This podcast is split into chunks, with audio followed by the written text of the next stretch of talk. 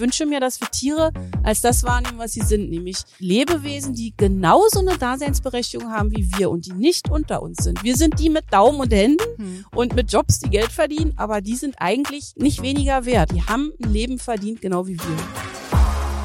Gesellschaftlich, politisch, persönlich. Viel Spaß mit Lou, dem Podcast.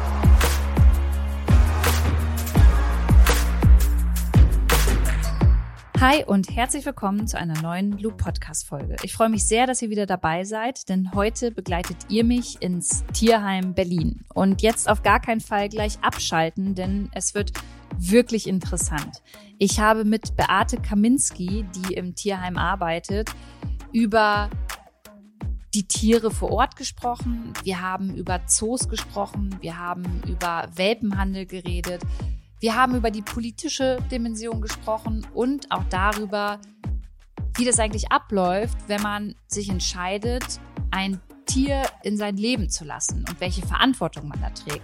Und es war ein wirklich sehr, sehr interessantes Gespräch, ein interessanter Tag und ich wünsche uns allen jetzt eine schöne Podcast-Folge. Beate, ich freue mich sehr, dass ich heute hier sein darf. Wo sind wir hier genau? Also wir sind im Tierheim Berlin, im größten Europas und sitzen jetzt ganz verwöhnt hier in der Sonne, halb schattig an unserem Teich und sie haben quasi das ganze Gelände im Blick. Und wir haben uns auch schon das ganze Gelände angeschaut und bevor wir gleich so ein bisschen tiefer in das Tierheim eintauchen, würde ich ganz gern erstmal erfahren, wer du eigentlich bist und wie es dazu kam, dass du hier im Tierheim arbeitest. Also ich bin Beate und habe in der Tat vor knapp elf Jahren ich komme aus den Medien, so ein bisschen eine Sinnkrise gehabt ne, und habe gedacht, das kann es noch nicht sein und wollte habe dann gedacht, naja, machst du mal ein Ehrenamt, habe auf die Internetseite des Tierheims geschaut, gedacht, ja, Tierpfleger, nee, ich mag Medien eigentlich. Äh, ich bin ein guter Journalist, ich helfe da mal. Und da wurde eine äh, Schwangerschaftsvertretung gesucht und das ist jetzt elf Jahre her. The rest is history und irgendwie muss ich sagen, habe ich da meine Lebensaufgabe gefunden. Es ist oft hart, aber wenn man übers Gelände geht und die Tierpfleger trifft oder die Tiere sieht, dann denkt man, ja, ich bin hier genau richtig. Was genau ist denn dein Job? Also wie kann ich mir so einen so so ein Tag mit Beate im Tierheim vorstellen? Also ich bin hier Pressereferentin und Sprecherin. Das heißt, ähm, wir versuchen das Tierheim und die Arbeit drumherum, es wird ja geführt vom Tierschutzverein für Berlin, unsere Arbeit, die auch noch übers Tierheim hinausgeht, bekannt zu machen. Das heißt, heißt, ich pflege unsere Social Media Accounts, die relativ groß sind. Tierschutz Berlin, wer uns noch nicht folgt. Ähm, wir versuchen ähm, über Plakate, Flyer und Aktionen auf uns aufmerksam zu machen. Bei uns in der Abteilung werden die Tiere eingestellt. Äh, ich gebe Interviews, habe Drehs, vereinbare Shootings. Ab und zu werden wir auch als Location mal gebucht. Das wird natürlich nur gemacht, wenn es eine Sache ist, die mit uns auch vereinbar mhm. ist. Also man wird ja nicht für Leder oder Pelze shooten können für einen Katalog. Und wahrscheinlich auch keine Hochzeit. Äh, um nee, also wir sind, wir, wir, wir haben natürlich eine sehr strikte Policy. Wir sind jetzt kein Amüsement. Mhm. Wir nehmen keinen Eintritt, wir stellen die Tiere nicht aus sondern wir versuchen sie hier so gut wie möglich unterzubringen. Ich sage wirklich immer, es ist so eine Arche und im Idealfall zu vermitteln oder wenn die Tiere nicht vermittelt werden, sie lange unterzubringen. Und darüber rede ich, so wie jetzt, und versuche die Leute davon zu überzeugen, dass ein Tier in Berlin leider nötig ist, aber zum Glück da ist und dass die Tiere da echt ganz toll sind und die Menschen auch. Lass uns mal über den Aufbau sprechen. Wenn man jetzt zum Beispiel Google Maps anschmeißt und Tierheim Berlin eingibt, dann sieht man ein ganz, ganz riesiges Gelände mit so kleinen Kreisen. Und ich dachte mir, bevor ich hier war, wow, das muss mega groß sein. Und es ist auch groß. Wir haben jetzt zwei Stunden gebraucht, um einmal überhaupt ein bisschen durchzuschauen. Erklär doch mal ein bisschen. Also wie ist das hier äh, aufgebaut? Wie lange gibt's das Tierheim hier schon? Also das Tierheim an dieser Stelle gibt's jetzt gut 20 Jahre. Es war letztes Jahr quasi Geburtstag. Es war früher in Berlin-Langwitz. Das kennen viele Altberliner auch von da. Wir haben viele ältere Mitglieder, die uns schon ihr ganzes Leben auch unterstützen. Hier ist ja moderne Architektur. Man findet durchaus äh, Parallelen zum Bundeskanzleramt, denn es war äh, dieselbe Architektengruppe sozusagen. Ach, okay. Also ist alles sehr futuristisch. Von oben eben sieht so ein bisschen aus, als wäre hier ein Raumschiff gelandet. Hier wurde auch schon ein Science-Fiction-Film gedreht und so sieht's auch aus. Aber das Schöne ist, dass dieser diese ebenerdige, diese barrierefreie Architektur aus diesem Beton sehr angereichert ist mit Natur. Also gerade im Frühling, wenn hier alles explodiert und der Teich hier in der Mitte ist, äh, ist das eigentlich schön. Also es, man steigt hier morgens aus auf dem Parkplatz Und es ist ein Vogelgezwitscher, wo man denkt, wo in Berlin hast du das in der Menge? Und wir haben mehrere Bereiche, einen großen Hundebereich, Katzenhäuser, einen Bauernhof, einen Exotenbereich, wir haben ein Vogelhaus ähm, und ein Kleintierhaus, das hier gleich rechts von uns ist. Und so kann eigentlich hier jeder seine ja, Begegnung erfahren. Die Tiere, die er kennenlernen will, kennenlernen und im Idealfall mit nach Hause nehmen. Ich habe natürlich viele Fragen aus der Community mitgebracht und eine Frage war tatsächlich, wie viel kostet so ein Tierheim im Jahr? Also da muss ja immens Geld reingesteckt werden, weil einmal Menschen zum Teil ja bezahlt werden, die hier arbeiten, aber es hier übertrieben viele Tiere gibt, die natürlich auch gepflegt werden müssen. Genau, wir beherbergen gerade so 1300 Tiere, viele in der Vermittlung, aber viele, die wir jetzt beispielsweise auch gar nicht gesehen haben, weil die in Quarantäne oder in der Krankenstation sind, aber alles Mäuler natürlich, die gefüttert werden müssen. Und diese 1300 Tiere werden äh, jeden Tag gepflegt von einem Riesenpulk an äh, Tierpflegern, insgesamt mit allen Gewerken. Tierpfleger, wir haben eine eigene Tierarztpraxis, wir haben eine Verwaltung und natürlich Menschen, die dieses Gelände pflegen, sind es 180 Mitarbeiter inklusive Azubis, also wir bilden auch aus. Und der Betrieb dieses Tierheims kostet pro Jahr etwa 11, Euro, äh, 11 Millionen Euro. Und ähm, das sind Gelder, die müssen irgendwo herkommen, muss man einfach sagen. Und wenn man hört Tierheim Berlin, denkt man natürlich, aha, das ist das Tierheim des Landes Berlin, dann werden die das ja bezahlen. Aber dem ist natürlich nicht so. Also diese 11 Millionen Euro kommen wirklich aus Spenden und Mitgliedsbeiträgen zum aller, aller, allergrößten Teil. Das heißt, jeder, der hier ein Tier adoptiert oder uns hilft mit irgendeiner Art und Weise, hilft auch diesen Tieren und hilft dem Bestand dieses Tierheims wie auch anderen Tierheimen natürlich. Jetzt ist gerade äh, ist gerade Hundefütterung. Wenn es lauter ist, ist meistens entweder Fütterung gerade, also morgens oder nachmittags, oder es geht gerade ein Gassigeher durch oder ein Tierpfleger, der möchte Aufmerksamkeit. Ich glaube, man muss auch davon weg. Ich kann es aber nachvollziehen, wenn man jetzt in so ein Hundehaus reingeht, alle Hunde bellen, es ist erstmal overwhelming die wollen einfach nur Aufmerksamkeit. Jeder dieser Hunde sagt mit seinen Bällen, ey, hier, ich, ich, ich. Und wenn man eine Weile, sagen wir mal zwei Minuten die ignoriert, hören die auch wieder auf. Es gibt auch Hunde, die stehen gar nicht mehr auf, weil sie einfach wissen, mich holt hier keiner. Und das zu kompensieren, äh, das machen die Tierpfleger und die ehrenamtlichen Gassigeher zum Beispiel. Und immer wenn es mal lauter wird, ist in der Regel gerade jemand irgendwo unterwegs. Da möchte ich später nochmal drauf zurückkommen bedeutet das, du hast gesagt, die, die Stadt Berlin hilft euch jetzt nicht wirklich groß finanziell. Kann man dann schon sagen, wenn ähm, jetzt die Zivilgesellschaft nicht auch viel spenden würde, helfen würde und nicht auch so viel ehrenamtliche Menschen hier irgendwie ihren Support schenken, dass ihr dann gar nicht überleben würdet als Tierheim? Das würde nicht funktionieren, nee. Also ich muss dazu sagen, in den letzten Jahren, und das finde ich auch wichtig zu sagen, ist die Zusammenarbeit mit dem Land Berlin wirklich immer besser geworden. Also wir werden wahrgenommen. Das sind oft sind es natürlich kleine Gesten, machen uns nichts vor, wie Fototermine. Aber auch dafür nehmen sich manche Menschen dann eben mehr Zeit als andere. Mhm. So, ne?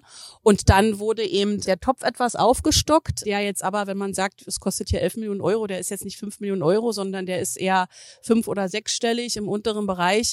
Aber es klingt so ein bisschen klischeehaft, aber jeder Euro hilft ja. Auch das, auch das Wahrnehmen hilft. Auch die, die Geste zu sagen, wir stehen zu euch. Wir können vielleicht nicht Geld drucken einfach endlos im Keller, aber wir stehen zu euch. Aber ohne die Spenden, ohne die Menschen, die die Notwendigkeit dieser Arbeit erkennen und ohne die Menschen, die uns unterstützen, auch mit dem Ehrenamt, wäre das alles überhaupt hm. nicht möglich. Und gibt's eine Sache politisch, bei der du sagen würdest, hey, das würden wir uns schon wünschen und das würde uns sehr helfen, wenn sich in die Richtung oder in äh, Richtung Gesetz irgendwie noch was mhm. verändern würde? Also A wäre es natürlich in der Tat die Finanzierung. Ich, da ist noch viel Luft nach oben. Es wäre illusorisch zu sagen, morgen sind alle Veganer oder morgen kriegen wir hier die 11 Millionen Euro finanziert. Ne? Das sind, ist alles illusorisch. Aber dieses Bekenntnis weiterzuführen, äh, konkret wünsche ich mir eine Abschaffung der Rasseliste hier in Berlin. Die Was bedeutet den, das? Ähm, die sind in den Bundesländern unterschiedlich. Das heißt, es gibt bestimmte Hunde, die äh, auf einer Liste stehen als vermeintlich gefährlich. Äh, manche Leute nennen sie Kampfhunde. Da muss man aber eindeutig sagen, wir haben es vielleicht auch alle schon mal gehört, die Bissstatistiken sagen, da steht ganz oben schon bei oben zum Beispiel der Schäferhund. Es gibt Cockerspaniel, die sind furchtbar natternhaft und zickig, aber die tauchen da gar nicht auf, weil die natürlich eine andere Bisskraft haben. Und dieses Stigma, ich habe das ja auch viel gelernt über die Jahre, ist einfach unberechtigt, weil egal, äh, was da für ein Tier ankommt, der Mensch formt es. Also mhm. es liegt immer am anderen Ende der Leine. Ähm, was gut ist, dass dieses Jahr noch die Katzenschutzverordnung endlich in Berlin in Kraft tritt. Das heißt, dass Freigängerkatzen äh, kastriert und registriert werden müssen. Wir hoffen natürlich, viele Leute halten sich daran. Tierversuche ist ein Thema. Also wir als Tierschutzverein gucken natürlich auch immer hier so ein bisschen über den Tellerrand hinaus. Ähm, Zirkustiere, also es gibt noch ganz viel da draußen, um das wir uns neben dem Tierheim kümmern.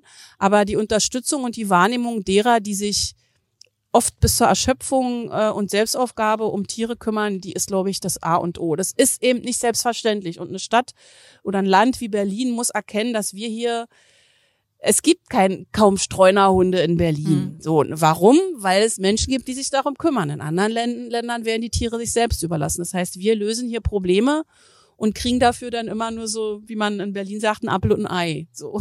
Das heißt, du hast gerade gesagt, ihr kümmert euch nicht nur um die Tiere hier, sondern sorgt ja irgendwo oder möchtet auch dafür sorgen, dass die Tiere erst gar nicht ins Tierheim kommen. Was sind denn so Fälle, die dir im Gedächtnis geblieben sind, bei denen du sagst, krass, aus dem und dem Grund ist jetzt das Tier hier bei uns und das hätte ich mir niemals vorstellen können. Also ich habe über die Jahre ja hier schon viel erlebt. Also es gibt zum Glück immer, wenn ganz viel Schlimmes passiert ist, passiert doch immer wieder was Gutes. Also wir haben gerade seit Corona blüht ja leider der illegale Welpenhandel. Wir haben in den letzten zwei Jahren, ich weiß gar nicht, wie die aktuelle Zahl ist, ich glaube 200 Welpen nur aus dem illegalen Welpenhandel aufgenommen. Da gibt zum Beispiel einen klassischen Fall und ich finde, das ist vermeidbar in Zeiten des Internets und des Fernsehens und des Telefons. Fälle, wo man sich im Internet einen Welpen bestellt, natürlich viel zu jung, natürlich krank, äh, in Polen bestellt, hierher geliefert für 1500 Euro, in Klammern, bei uns kosten Welpe immer unter mhm. 300 Euro wird nach Hause geliefert, wird mit Adrenalin fit gespritzt, mit so einem Cocktail für einen Tag, sieht munter aus, liegt abends auf der Seite, geht in die Tierklinik, kostet nochmal ein Tausender, dann sind die Menschen äh, pleite und bringen die hierher zum sorry, zum Sterben mhm. oder im Idealfall zum Weiterleben. Und diese Fälle haben wir so unfassbar viele. Mhm. Also die Naivität und Leichtgläubigkeit und ja, manchmal auch Dummheit der Leute, die irritiert mich immer wieder. Denn wir haben das Internet, wir haben 2022, wir können uns informieren. Und wenn man uns anruft und nicht sicher ist, ne, aber der, der, der Willen nach, nach von Leuten zu lernen oder einen Prozess zu, zu durchlaufen, ist deutlich kleiner, als zu sagen, ich klicke was mhm. und ob ich mir jetzt eine Handyhülle bestelle oder einen Welpen, ist dann fast egal. Und ich bin immer noch erschüttert, muss ich sagen, dass jetzt wieder so ein Peak erreicht ist hier bei uns gerade. Auf das Thema Welpenhandel gehe ich jetzt erstmal nicht weiter drauf ein. Das liegt einfach daran, dass Markus und ich investigativ Lockvogel waren für genau so eine Recherche. Und da sind auch drei Welpen hier in das Berliner Tierheim danach gekommen, die ja wieder rausholen konnten. Dazu aber nochmal in einer anderen Podcast-Folge mehr. Ihr habt ja hier auch ähm, ein Exotenhaus und da sind Affen zum Beispiel. Und bei Hunden und Katzen, das kann ich noch irgendwie verstehen, die haben wir alle zu Hause. Aber bei Affen, also das war neu für mich, dass auch Menschen Affen zu Hause zum Teil auch halten. Genau, also genau wie wir, wie wir hier auch einen Tierschutzbauernhof haben, wie zum Beispiel Hühner in Umzugskartons auf dem Balkon beschlagnahmt wurden vor zwei Jahren, gibt's eben hier auch Affen. Also wir haben vor etlichen Jahren eine befreundete äh, Auffangstation sozusagen unterstützt, die schließen musste im Speckgürtel von Berlin. Und da wurde kurzerhand umgebaut. Heute wäre es mit dem Platz in der Tat schwierig, weil alles eigentlich so bebaut ist, dass wir das Maximum erreicht haben. Damals gab es die Kapazität, da wurde ein Bereich umgebaut und gesagt, ja, wo sollen die hin? Sollen die jetzt äh, eingeschläfert werden, nur weil irgendwo jetzt was übrig ist? Und da hat sich dann damals unser Präsident dafür stark gemacht und sagt, nee, die kriegen hier ihr alten Teil, die werden auch nicht vermittelt, die werden nicht ausgestellt man könnte wahrscheinlich Geld damit machen, wenn wir ein Zoo wären, aber das machen wir halt nicht. Das heißt, sie werden hier so artgerecht wie möglich untergebracht, versorgt. Wir haben Tierpfleger, die sich nur darum kümmern, nur darauf spezialisiert sind und dürfen dann so lange leben, wie sie eben leben. Mhm. Und nein, hier wird auch keiner herkommen und irgendwie einen kleinen Affen mit nach Hause kriegen, ähm, weil eine artgerechte Unterbringung in der Innenstadt ist und in der Wohnung ist einfach Quatsch. Also das ist einfach eine Hilfe, um Tiere das ist ja letztlich ein Tierheim, ne? Tieren zu helfen, die einfach schon da sind. Mhm. Wir produzieren nicht, wir machen nicht Bestellungen auf Wunsch, sondern wir versuchen die zu betreuen, die schon da sind. Und da ist alles dabei. Welpen, alte Tiere, kranke Tiere, große Tiere, wuschelige Tiere, geschuppte Tiere, gefederte Tiere und da ist alles dabei. Eine Frage, die mir ganz oft gestellt wurde, ist, was passiert mit Tieren, die ihr auch nach vier Jahren nicht vermitteln können. Da hält sich so sehr stark dieses Gerücht, dass sie dann eingeschläfert werden. Überhaupt gar nicht. Also es gibt in der Tat, ich bin auch international über Facebook und Instagram viel immer so unterwegs. Es gibt international sogenannte Kill-Shelter in Rumänien beispielsweise, aber auch in den USA. Wenn du in New York wohnst, du fährst in Urlaub, ein, ein Sitter betreut deine Katze, die entwischt ihm, kann es sein, dass sie nach drei Tagen im Shelter getötet wird, weil sie niemand abgeholt hat. Das gibt's nicht. Das gibt's, glaube ich, in Deutschland generell nicht. Wir haben hier glücklicherweise ein Tierschutzgesetz mit Schwächen, aber wir haben eins. Das heißt, wenn hier ein Tier nicht vermittelt wird, weil es zu krank ist, zu alt oder sonst wie schwierig, dann wird das hier bleiben. Dann wird man schauen, wie kann man es dem Tier angenehm machen, wie kann man seine Situation so ideal wie möglich machen. Dann bekommt der Hund vielleicht eine Doppelbox, die Katze bekommt eine große Box, der Hund bekommt noch mehr Gassigeher, bekommt ein Sofa rein, darf nachts vielleicht aufs Gelände, also in dem Hundehaus und es mitnichten so, dass, dass aus Platzmangel Tiere hier irgendwie äh, euthanasiert werden. Euthanasiert werden Tiere nur aus wirklich schwierigen medizinischen Gründen oder das gibt es, wenn ein Hund massivste, aber wirklich massivste Verhaltensstörungen hat, die so krankhaft und gefährlich auch für ihn selber sind, dann gibt es eine sogenannte Ethikkommission, die tritt zusammen und die berät. Und wenn die am Schluss nach umfangreichen Beratungen dazu kommt, dass dieser Hund null Lebensqualität hat, dann wird er vielleicht erlöst. Aber eher haben wir hier wirklich Hunde in sensiblen Bereichen, die wir ewig pflegen, als dass wir uns das äh, dazu durchringen.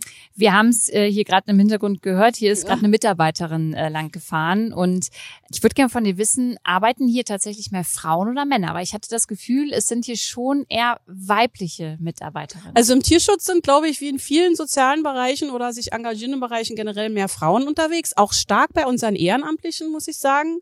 Auch bei Katzen beispielsweise mehr Frauen als bei den Hunden. Wir haben hier sehr, sehr viele Mädels. Also wirklich sehr, sehr große, tolle Frauengemeinschaft, auch tolle männliche Tierpfleger, auch viele, die schon über 20 Jahre da sind.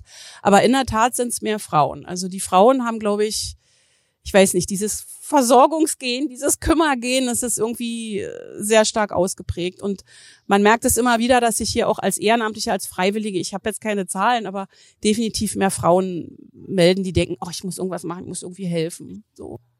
Was machen denn die Ehrenamtlichen hier bei euch im Tierheim? Wie kann man sich das vorstellen? Also du kannst natürlich zuallererst ehrenamtlicher Gassigeher werden. Das hilft uns. Unser Ziel ist, dass jeden Tag jeder Hund rauskommt. Hier kommt schon gerade jemand. Das heißt, Hallo. man kann halt Zeit spenden. Man kann ähm, hierher kommen und mit Hunden Gassi gehen das ist ja nicht nur, dass die dann rauskommen, sondern dass man auch viel über die Hunde erzählen kann. Wie verhalten die sich draußen, wenn ein Radfahrer kommt oder ein mhm. Jogger oder was umfällt? Das heißt, man hilft auch wirklich bei der Vermittlungsarbeit letztlich. So kommt man und äh, man sollte mindestens zweimal die Woche kommen können und geht vielleicht mit zwei, drei Hunden. Hier hinten bietet sich das an. Und das ist ganz toll, weil ich beobachte immer, dass die Hunde, wenn der Gassigeher kommt, mit dem Schwanz wedeln, aber auch wenn sie wiederkommen. Und ich glaube, das ist das größte Kompliment, wenn die zu ihren Tierpflegern kommen und happy sind. Man kann in Katzenhäusern helfen beim Saubermachen oder als Streichelpate. Das heißt, sehr scheue Katzen so ein bisschen aufschließen mit keine Ahnung, Leckerlis oder mit Spielen oder auch einfach mit Erzählen und da sitzen. Es gibt halt traumatisierte Tiere. Aber man kann natürlich auch im Kleintierhaus oder im Vogel- und Exotenhaus helfen. Da ist es natürlich oft komplexer. Viele Menschen wollen ja irgendwas Kuscheliges und deshalb melden sich natürlich immer besonders viele für Hunde oder Katzen. Aber man sollte auch länger Zeit haben. Das ist nichts für drei Tage, sondern man sollte dieses Commitment ein bisschen länger gehen, dann, dann haben die Tiere auch was davon. Also über Öffentlichkeitsarbeit bis hin zu Infoständen, demnächst auf dem Umweltfestival. Also es gibt da ganz viele Dinge. Jetzt sind natürlich hier auch viele tolle Stories, die du mir schon erzählt hast, wo ihr viele ähm, Tiere an ganz, ganz liebe Menschen vermitteln konnten. Aber es gibt auch Menschen, bei denen es vielleicht auch manchmal so aufregt, dass man denkt, was, was stellst du dir jetzt eigentlich vor, wenn du hier ein Tier holst? Also was sind da so die Aufreger, die du mit rausnimmst, beziehungsweise dann ja auch vielleicht die Fehler, die man aus seinem Kopf kriegen sollte, wenn man denkt, ich möchte mir ein Tier anschaffen? Also abgesehen eben davon, dass man sich ein Tier anschafft, wenn man wenn es gar nicht passt, das ist der erste Schritt, ne, sich nicht vorbereitet oder beraten lässt, ist glaube ich als erstes die Erwartungshaltung oft sehr groß. Also man will einen Welpe, der ist immer niedlich und lieb und findet alle toll, aber dass der letztlich 24 Stunden am Tag ähm, betreut werden muss, dass der erstmal nicht stubenrein ist, dass der nachts raus muss, dass der Dinge kaputt macht. Also Tiere funktionieren nicht auf Knopfdruck. Wir hatten hatten hier schon eine Katzenrückgabe, weil die Katze nicht schnell genug gekuschelt hat. Das funktioniert eben auch nicht auf Knopfdruck. Ne? Man muss sich ja einen Menschen und eben auch ein Tier manchmal erobern. Dass man denkt, man kann zehn Stunden außer Haus sein, wenn man einen sehr sportlichen Hund hat, der eigentlich beschäftigt werden muss, dann den Hund aber abgibt, weil er Dinge kaputt macht. Dass man der Meinung ist, Tiere, die nachweislich Gruppentiere sind oder Rudeltiere, Katzenkinder, Kaninchen, dass man die ständig alleine hält und den ganzen Tag sich selber überlässt. Oder dass Vögel alleine in kleinen Vogelkäfigen am Fenster aufgehängt werden und dann, weil ja da drei Züge Luft kommen, happy sind. Also ich glaube, jeder kann einem Tier, wenn er will, das richtige Zuhause geben. Aber man muss offen dafür sein, dass man nicht alles weiß. Ich, ich habe auch nicht alles gewusst, als ich hier angefangen habe. Weiß ich immer noch nicht. Ne? Ich lerne immer noch Dinge zu. Und diese diese, Fehler zu machen, mit Tieren auch so Defizite zu kompensieren und sie dann im Ernstfall sogar zu misshandeln, mit kochendem Wasser zu übergießen, irgendwo anzubinden. Also wir haben schon so das viele ist Dinge schon gehabt. vorgekommen hier. Vögel, 20 Vögel in so einen, in so einen, sagen wir mal, unterarmgroßen Karton zu sperren, zu verkleben, den in die Mülltonne zu tun. Also man könnte leider auch viele traurige Geschichten erzählen. Und ich sage es auch immer, wenn hier nicht diese großartigen Dinge noch passieren würden, auch Menschen kommen würden, die hier Rain or Shine, sieben Tage die Woche Gassi gehen, dann wäre das manchmal gar nicht auszuhalten. Wie kann ich mir das vorstellen? Gibt es da manchmal so wirklich Notfälle, dass Menschen in der Stadt dann so einen Karton finden, bei euch anrufen und dann sofort hierher kommen? Also passiert das tagsüber? Ja, es passiert immer wieder. Auch hier vor dem Gelände oder auf dem Gelände. Dann denken die Leute immer schon, sie haben eine Heldentat begangen, weil sie bis zum Tierheim gefahren sind. Um Natürlich, das Tier auszusetzen. Um das Tier auszusetzen. Natürlich gibt es Situationen im Leben, wo man nicht mehr weiter weiß. Aber wir sind also man kann auch, glaube ich, mit jedem Tierheim, möchte ich behaupten, reden. Also man muss mit den Leuten auch reden. Manchmal kann man vielleicht eine Abgabe verhindern, weil die Katze ist unsauber wegen Punkt, Punkt, Punkt. Eine Kollegin von mir in der Tierarztpraxis hat mal ein 13-jähriges Dackelmädchen aufgenommen. Die ist jetzt 20 geworden und leider gestorben, aber schön alt geworden. Äh, die ist unsauber. Es stellte sich raus, die hatte eine Blasenentzündung. Wir alle wissen, dass das behandelbar ist. Macht euch doch die Mühe und, und, und schaut, ob es Ursachen gibt. Mhm. Und dann hierher zu fahren, so nach dem Motto, seid doch froh, dass ich das Tier nicht irgendwo einfach auf eine Wiese gesetzt habe oder auf der Straße freigelassen habe, ist schon frech. Und da ist natürlich, also es gibt eben Abgaben, das ist dann, finde ich, das Mindeste, Impfausweis, Name, Infos, keine Ahnung. Und ja, eine Abgabegebühr. Aber es gibt eben äh, Beschlagnahmen über Veterinärämter, sogenannte Sicherstellung, wenn Tiere nicht art, also auch durchaus tierschutzwidrig gehalten werden. Mhm. Zu viele Tiere, 80 Katzen in einer Einzimmerwohnung oder die sind vernachlässigt, leben in ihrem eigenen Kot, die kommen hierher, Fundtiere kommen hierher, die nie wieder beansprucht werden, was auch immer traurig ist. Und dann denke ich immer, wie kann das alles sein? Also wenn ich mir ein Tier anschaffe, man muss jetzt auch nicht der Tierschützer vom Herrn sein wie ich, aber irgendwo anzubinden und wegzugehen und dieses Tier wen winselt dir nach? Ich weiß nicht. Ich das muss das ja auch nicht. im Herzen wehtun, normalerweise, wenn ja. man, äh, wenn man weggeht. Also das ist wirklich nicht verständlich. Du hast, es gibt auch keine Entschuldigung dafür. Du hast vorhin einen Satz gesagt, da haben wir darüber gesprochen, dass wir uns nicht Tiere anschaffen sollten, damit die unsere Bedürfnisse stillen. Ähm, sondern sich, wenn dann ein Tier anschafft, weil man die Kapazität hat und weil man vielleicht auch voneinander lernt. Und dann haben wir über Hunde gesprochen und du meintest, es geht nicht darum, sich einen Hund zu holen, der optisch zu einem passt, sondern was hast du gesagt? In, äh, Vom Leben zum, zum Leben. Also ich kann schon verstehen, dass man erstmal eine Vorstellung hat, so ein Beuteschema, sagen wir immer. Hat man ja bei Menschen bei mir auch. Ein Berner ne? Genau, hat man ja als, als, als Mensch auch, dass man sagt, oh, ich mag sportliche Typen oder dunkelhaarige oder sie müssen gerne lesen oder Harry Potter mögen, keine Ahnung. Aber das ist nur ein Aspekt. Der nächste Aspekt ist ja dann, passt dieser Mensch zu dir? Und das ist eigentlich mit dem Tier. Ein Tier ist, auch wenn es leider im Gesetz immer noch ein Gegenstand ist, ist ein Lebewesen. Da schlägt ein Herz drin. Äh, das kann gewisses Alter erreichen. Katzen können 20 Jahre alt werden, genauso wie Hunde, je nach Rasse und Größe. Und das hat Ansprüche, das kann krank werden und Geld kosten. Das heißt, auch wenn du nicht in die Zukunft gucken kannst, ist es deine Pflicht, aber im Kopf mal alles durchzuspielen. Was wenn? Was wenn Urlaub? Was wenn arbeitslos? Was wenn Trennung? Und deshalb muss man, glaube ich, offen sein. Und ich sage immer, wer, wer ein Tier haben will und zum Tierheim geht, der sollte Vertrauen mitbringen und Zeit. Zeit, weil das machst du nicht in zehn Minuten, klar. Und Vertrauen, weil wenn du dich hier mit jemandem unterhältst, wird er das passende Tier für dich finden. Oder vielleicht wird er es doch erst in zwei Wochen finden. Aber es nützt nichts, wenn ich eine totale Couch-Potato bin und mir hier einen Husky-Welpen Mhm. anschaffe, der jeden Tag beschäftigt Mhm. werden muss, der, der sportlich ist, der raus muss, der eine Aufgabe braucht. Oder irgendwie eine Seniorenkatze, die nur irgendwie auf der Decke liegen will und ich will aber den ganzen Tag immer nur grapschen und spielen. Ne? Also, oder auch Kinder sind ein großes Thema. Nicht jedes Tier kann mit Kindern, weil vielleicht schlechte Erfahrungen gemacht. Und dieses Urvertrauen, das sollte man als erstes haben, sonst sollte man gar nicht losgehen und zwar auch nicht zum seriösen Züchter und sich ein Tier holen, Mhm. sondern lasst euch matchen. Es ist eine Partnervermittlung und ihr werdet belohnt mit der großartigsten Freundschaft eures Lebens. Wie läuft das denn ab? Also es gibt ja jetzt Leute, die hier zuhören, die vielleicht denken, okay, jetzt habe ich doch mal Zeit für ein Tier. Die melden sich dann bei euch hier im Tierheim und sagen, hey, da und darauf hätte ich Lust. Ähm, Und dann gibt es sowas wie ein Beratungsgespräch oder wie? kann Genau, wir hatten ja vorstellen? vor Corona wirklich normal offen, Mittwoch bis Sonntags, ganz normale Öffnungszeiten. Da konnte man herkommen und sich mal berieseln lassen und mal schauen und umsehen. Mit Corona haben wir natürlich geschlossen, wie die meisten Einrichtungen aus und haben daraus aber auch gelernt, dass es den Tieren natürlich auch gar nicht so schlecht tut, wenn samstags hier nicht 1500 Hm. Leute durchrammeln. Das ist ja auch Stress. Mhm.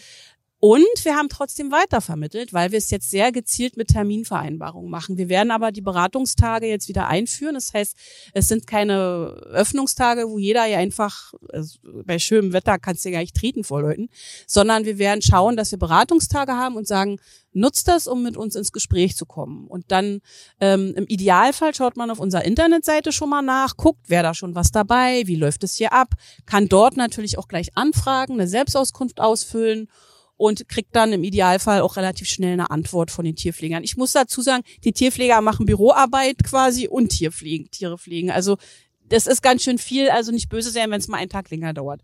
Und dann telefoniert man, man kann auch hier natürlich selber anrufen und sagen, Lou ruft an, habt ihr einen Berner Sennenhund? Ja, wir haben einen da. Und dann unterhält man sich eine Weile und wenn Habt ihr man eigentlich wirklich einen hier? im Moment nicht leider.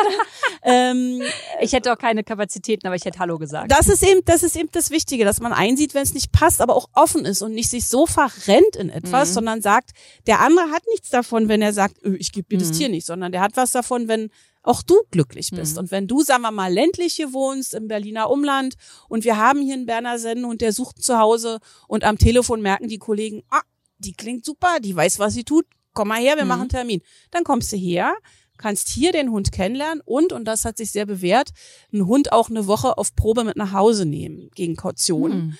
Das heißt, du bist dann versichert und kannst schauen, funktioniert das zu Mhm. Hause. Es ist nur bei Hunden natürlich so, für Katzen wäre das viel zu viel Stress, aber es hat sich sehr bewährt, einfach mal zu gucken, wie funktioniert es Mhm. denn zu Hause, denn oft sind die zu Hause viel entspannter als hier oder frecher auch so, ne? Und dann kommt man wieder nach einer Woche und sagt im Idealfall, der ist es.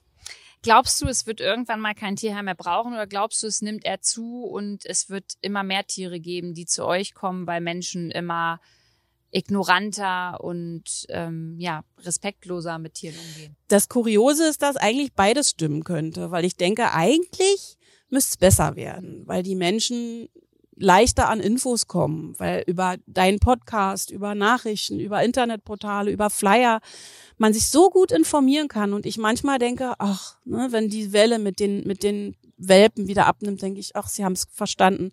Und dann kommt da wieder so ein Peak um die Ecke und man denkt, nee, eigentlich gibt's noch viel zu viele Leute. Und ich glaube, so gut das Internet ist, spielt's uns da leider nicht in die Karten. Man kann Tiere inzwischen wie einen Gegenstand bekommen.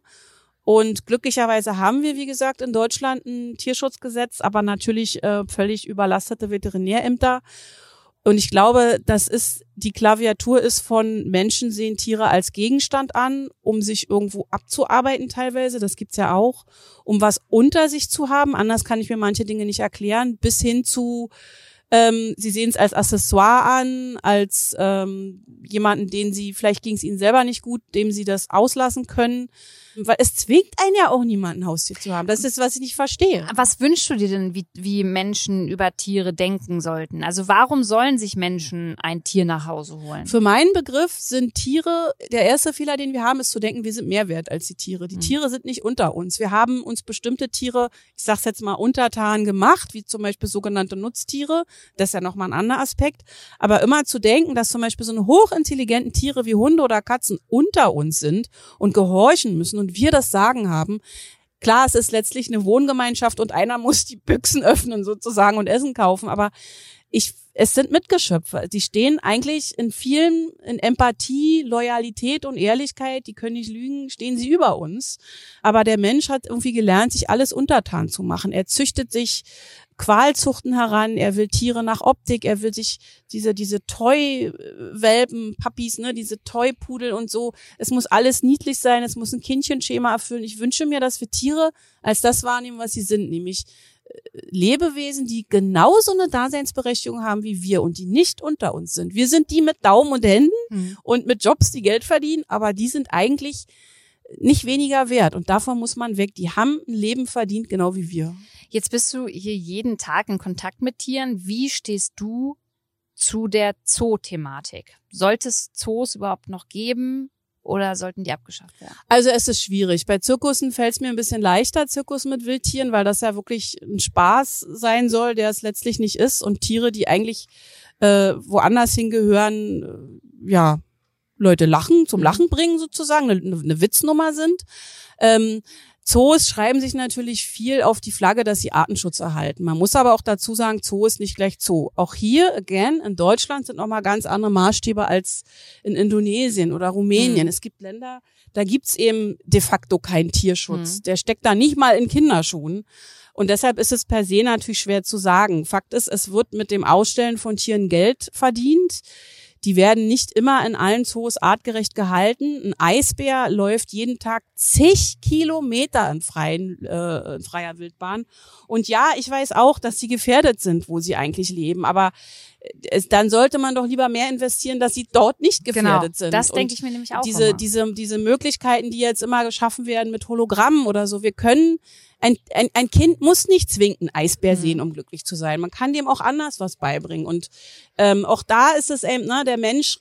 Jetzt hören wir gerade übrigens die, äh, die Froschfütterung, äh, meine Damen und Herren. Äh. Alles, was im Teich ist, ist freiwillig hier.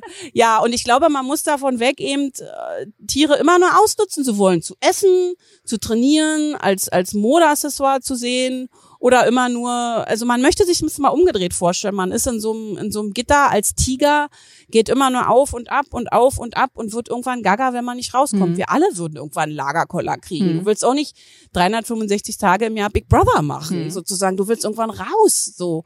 Und diese, diese Anmaßung des Menschen, das zu entscheiden, wann ein Tier raus darf und nicht und welches Tier jetzt geschützt werden muss, weil es woanders in Gefahr ist. Investiert das Geld doch dort. Sorgen wir doch dafür, dass der Lebensraum dieser Tiere gar nicht verschwindet. Und ja, ich muss auch ganz ehrlich sagen, wir kriegen nicht so viele Fördermittel. Ne? Mhm. Ne? Das ist für uns persönlich natürlich auch ein bisschen also aua. Also Zoo kriegt mehr Fördermittel. Dass wir eben hart um Spenden werben müssen. Ich muss aber dazu sagen, ich habe jetzt kein Problem äh, mit dem Dr. Knierim zum Beispiel, der auch uns schon besucht hat. Also Wer ist das? Ähm, vom Zoo und vom Tierheim, also der Zoodirektor.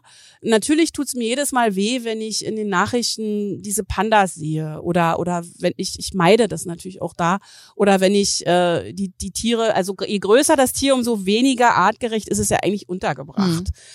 Aber es gibt diese Einrichtung. Es wäre illusorisch zu sagen, wir können die morgen alle schließen und die Tiere alle irgendwo unterbringen. Das wird nicht funktionieren. Wir müssen lernen, damit zu leben. Und ich glaube, wir müssen auch voneinander lernen. Ne? Dr. Knierim hat gesehen, dass es uns gibt. Wir wissen, dass es ihn gibt.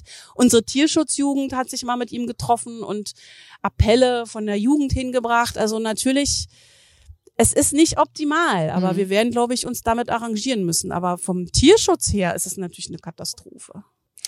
Beate, ich danke dir recht herzlich. Das waren mega interessante Einblicke. Vielleicht am Ende noch für euch, die zuhören.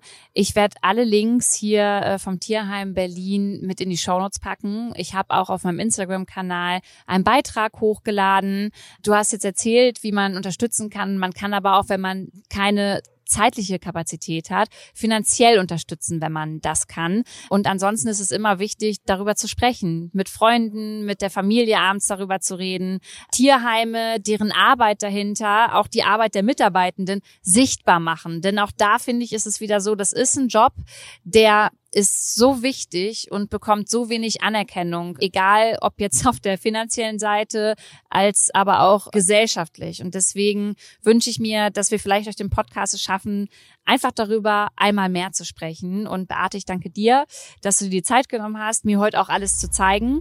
Ähm, ich habe noch mal einen ganz anderen Eindruck bekommen von eurem Tierheim und äh, wünsche mir, dass jetzt sich entweder viele melden, die sagen, hey, wir können helfen oder vielleicht auch finanziell unterstützen. Vielen Dank. Danke.